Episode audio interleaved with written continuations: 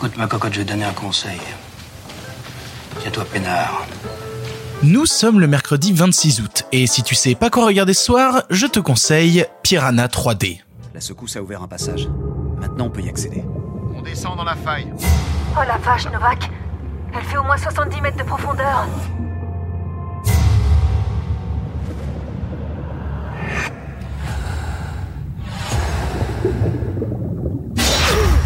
Sam Y a un truc qui m'a mordu.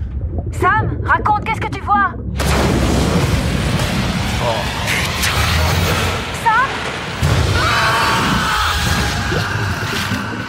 C'est mercredi, mercredi c'est le jour où on a besoin d'une bonne dose d'adrénaline pour continuer la semaine, et pour cela j'avais envie de te parler d'un film horrifique, d'une comédie horrifique plus à proprement parler, puisqu'il s'agit de Piranha 3D réalisé par Alexandre Aja. Alexandre Aja je crois qu'on n'en a pas encore parlé, mais je pense qu'on aura l'occasion de revenir sur d'autres de ses longs métrages, puisque c'est un réalisateur français, un réalisateur de films d'horreur français, qui s'est ensuite expatrié aux États-Unis. Il a d'abord commencé par Haute Tension en France, puis il est parti aux US faire le remake de La Colline des yeux, aujourd'hui décrit par les gens comme meilleur que l'original, et puis d'autres trucs comme Mirrors ou Horns qui étaient pas bien, mais au milieu il y avait Piranha 3D, et c'était super charmé. Mais de quoi ça parle, Piranha 3D Alors comme ça tu pourrais te dire c'est un remake du film Piranha qui avait été fait par Joe Dante en 78, mais Alexandre Aja se refuse totalement à ça. Non.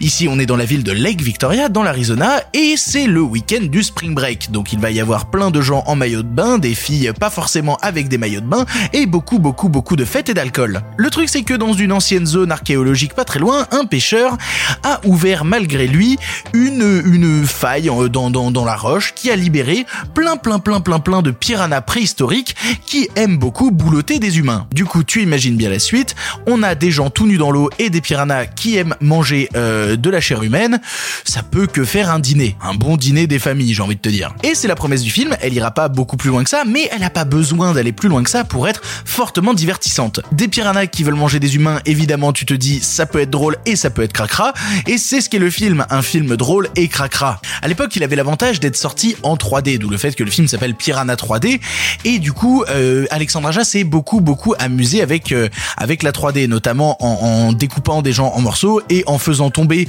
en 3D dans l'eau des morceaux vers nous. Voilà, non, non, c'est c'est un peu bêta, je vais pas mentir, c'est un peu bêta, mais qu'est-ce que c'est drôle? Ça joue beaucoup sur le cliché d'une Amérique bête et stupide et dépravée qui pense que par l'alcool et par faire la fête et qui ne se rend même pas compte qu'il serait peut-être plutôt temps d'aider son prochain que de mettre le cul dans l'eau. Parce que quand tu mets le cul dans l'eau, oulala, ça pince. Le truc, c'est que le film est aussi agréable pour les cinéphiles parce qu'il est assez référencé. On retrouve notamment au casting V. Grimes, euh, que tu connais peut-être si tu as vu Apple Fiction, ou plein d'autres trucs, hein, évidemment.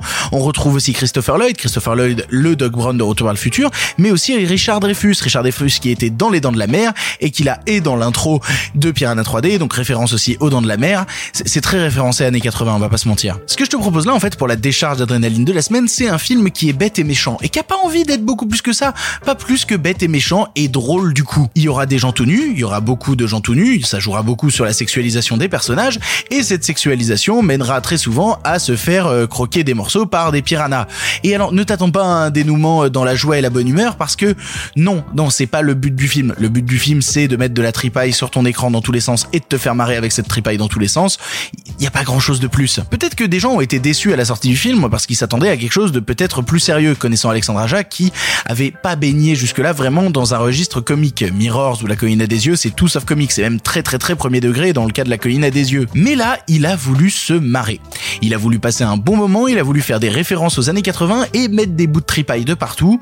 Je peux pas vraiment lui reprocher pour être tout à fait honnête. Et surtout quand le film te promet ça de base et te dit voilà c'est court, ça dure une heure et demie, tu vas t'en prendre plein la gueule et tu vas rigoler avec tes copains et il va y avoir du sang partout, bah, bah profite en fait parce que ça n'ira pas plus loin que ça et ça fait toujours plaisir en fait de, de voir des petits films qui sont efficaces, qui essayent pas de, de péter plus haut que leur cul, mais juste de te donner ce qu'ils ont à te donner, à savoir un bon moment de franche déconnade et, et de gore intense. Et du coup j'ai répété plusieurs fois euh, tripaille partout parce que euh, voilà il faut plutôt que je sois honnête avec toi. Si la vue du sang te gêne, ne regarde pas Piranha 3D. C'est c'est pas vraiment le film qui t'est conseillé. Pour les autres, ce sera une bête de moment, alors fonce. Pour ton information, le film est disponible à la location en VOD chez Apple TV, Google Play, YouTube, Filmo TV, Bbox VOD et Canal VOD. Voilà, tu n'as maintenant plus d'excuses, tu sais quoi voir ou revoir ce soir, et si cela ne te suffit pas, rendez-vous demain pour un nouveau film. Et le sang attire la meute.